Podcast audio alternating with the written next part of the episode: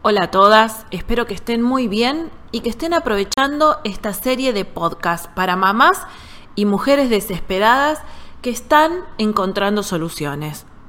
Soy Verónica de San Martín y en estos episodios hablo sobre las dificultades que tenemos las mujeres hoy en día. Escenas cotidianas con nuestros hijos, problemas de pareja o enfermedades con los hijos o de nosotras mismas. O también puede ser la repetición de situaciones o de vínculos. Y en el episodio de hoy voy a hablarte de cuando nuestros maridos o nuestras parejas se convierten en un hijo más.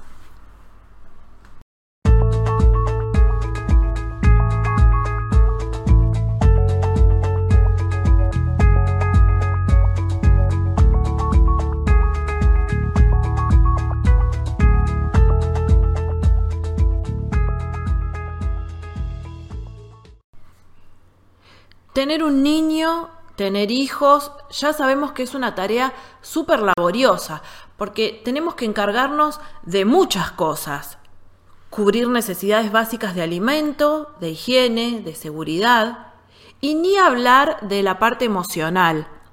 Nuestros niños necesitan que nosotros gestionemos eh, las emociones y este es un trabajo que hacemos las madres y que además de ser muy grande es muy importante.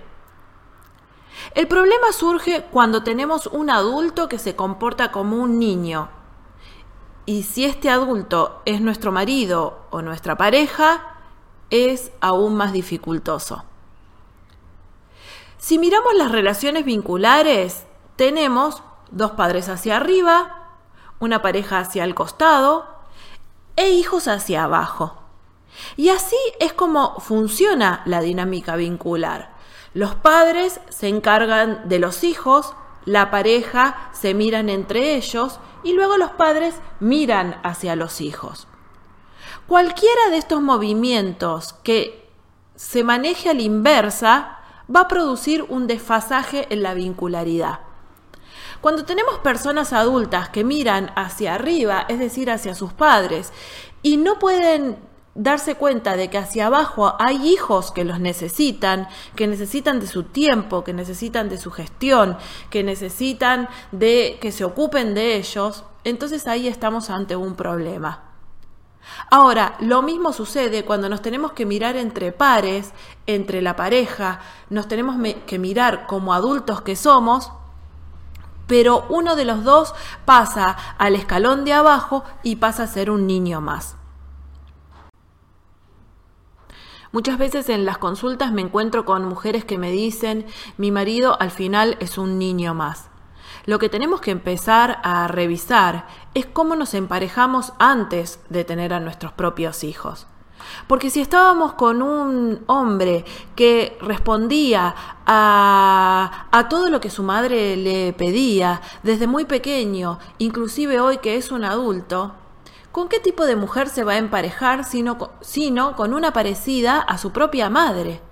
Va a buscar una mujer que le diga qué tiene que hacer, una mujer que le resuelva, una mujer que le explique, una mujer que haga por él. Claro, quizás cuando todavía estamos en pareja y no estamos tan abocados a los niños y los niños no han aparecido en escena, quizás esto no es tan notorio. Pero cuando empezamos a tener la demanda de niños pequeños, ahí quizás nos demos cuenta con más... No es que antes no lo viéramos, pero ahora lo, eh, nos empieza a pesar. El problema es que si nos emparejamos con un hombre que no tuvo actitudes adultas antes de que fuese un padre, ¿por qué debería cambiar ahora? Entonces me encuentro muchas veces en las consultas con mujeres que le resolvían la vida a su marido, que le pedían los turnos para el médico, que si tenía que ir a cualquier terapeuta se encargaban ellas de explicar lo que sucedía, o inclusive si el marido quería ir al gimnasio o cualquier otra actividad, eran sus mujeres quienes se ocupaban de gestionar toda la logística para que su marido concrete esa actividad. Sin darnos cuenta, ahí nos estamos convirtiendo en su madre como si estuviese tratando con un niño pequeño, porque convengamos que una madre ya no lo hará con un adulto. Una cosa es poder hacer un favor, ¿no? Poder estar eh, para ayudar al otro, entonces, no sé si está ocupado, si no tiene tiempo, le damos una mano y, lo ayudamos a resolver. Pero otra cosa es cuando esto se vuelve lo cotidiano y la vincularidad pasa por aquí. Cuando miramos en el nivel de pareja, lo que tenemos que observar es que estamos uno al lado del otro para complementarnos. Ahora, de esto que nos vamos a quejar de nuestra pareja es de lo que seguramente nosotras también tengamos que aprender. Si tenemos un marido que ocupa el lugar de un hijo más, es porque seguramente esto ya sucedía cuando no había niños. Y nosotras, por comodidad, caímos en, ese entrampado. Caímos o por comodidad o porque nos llevamos algunos beneficios de que nuestro marido está tan contento, de que nosotras les resolvemos y nos ven tan hacendosas y tan laboriosas y tan inteligentes tenemos que empezar a pensar si estamos dispuestas a soltar todos estos beneficios que obtenemos de lo que nuestra pareja piensa sobre nosotras. Las relaciones de pareja son siempre para crecer. Entonces nos vamos a emparejar con una persona que nos muestre un aspecto nuestro en el que tenemos que crecer, en el que tenemos que madurar, en el que tenemos que mejorar, en el, que tenemos que replantearnos. Entonces, aquello de lo que vamos a empezar a quejarnos de nuestras parejas es donde tenemos que poner el foco de qué estamos haciendo nosotros en esa vincularidad. Como les decía antes, si me estoy quejando de que tengo un marido que es un hijo más, entonces yo voy a tener que pensar que al final tengo las riendas como si fuese una madre más. Y voy a tener que ponerme en, paridad con mi marido, con mi pareja, eh, con mi compañero o mi compañera. Entonces, cuando me ponga en paridad, voy a poder empezar a hacer otro tipo de acuerdos, acuerdos más adultos.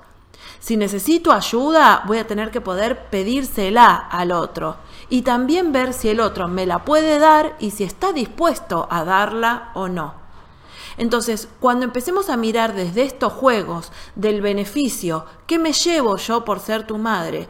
Pero además, qué es lo que tengo que empezar a ejercitar para crecer y para madurar, recién ahí vamos a estar en condiciones de mirar la relación con, em, eh, con, con ojos que nos permitan poder crecer.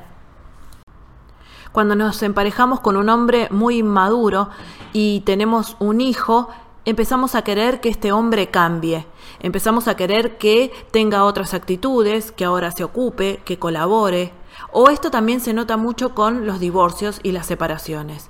Teníamos un hombre totalmente dependiente de nosotras, nosotras resolvíamos todas las situaciones que aparecían en la vida conyugal, en la vida familiar, pero además le resolvíamos muchas actividades, como les comentaba antes, que son personales, propias de nuestra pareja. Y entonces, cuando eh, nos divorciamos o cuando aparecen los hijos en escena, pretendemos de que este hombre cambie, de que este hombre madure, de que se comporte de una manera diferente. Pero la verdad es que este hombre no es así. Entonces, para que se comporte de manera diferente, vamos a tener que poder hacer nuevos acuerdos de crecimiento, nuevos acuerdos de madurez, pero muchas veces el otro no quiere cambiar su posición. Y aquí es cuando aparecen las mayores rispideces.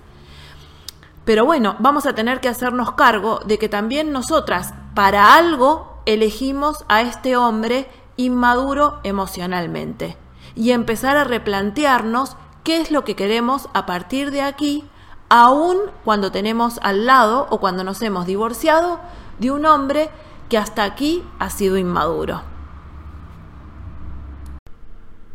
Y no nos va a quedar otra más que aceptar que este hombre es así no nos va a quedar otra que aceptar que no podemos cambiarlo y lo más importante, no nos va a quedar otra más que aceptar que las que tenemos que cambiar y hacernos cargo de un montón de cosas porque nos emparejamos con un hombre inmaduro, seamos nosotras mismas.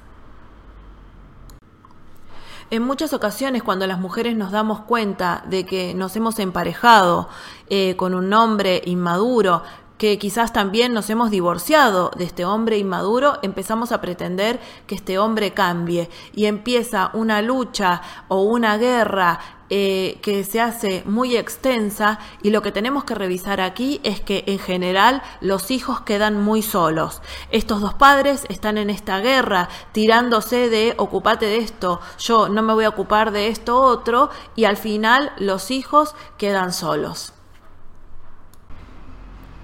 Si estos temas te resultan interesantes, te pido que compartas mi material y que te suscribas en mi página www.veronicadesanmartin.com.ar. Chau, nos vemos en la próxima.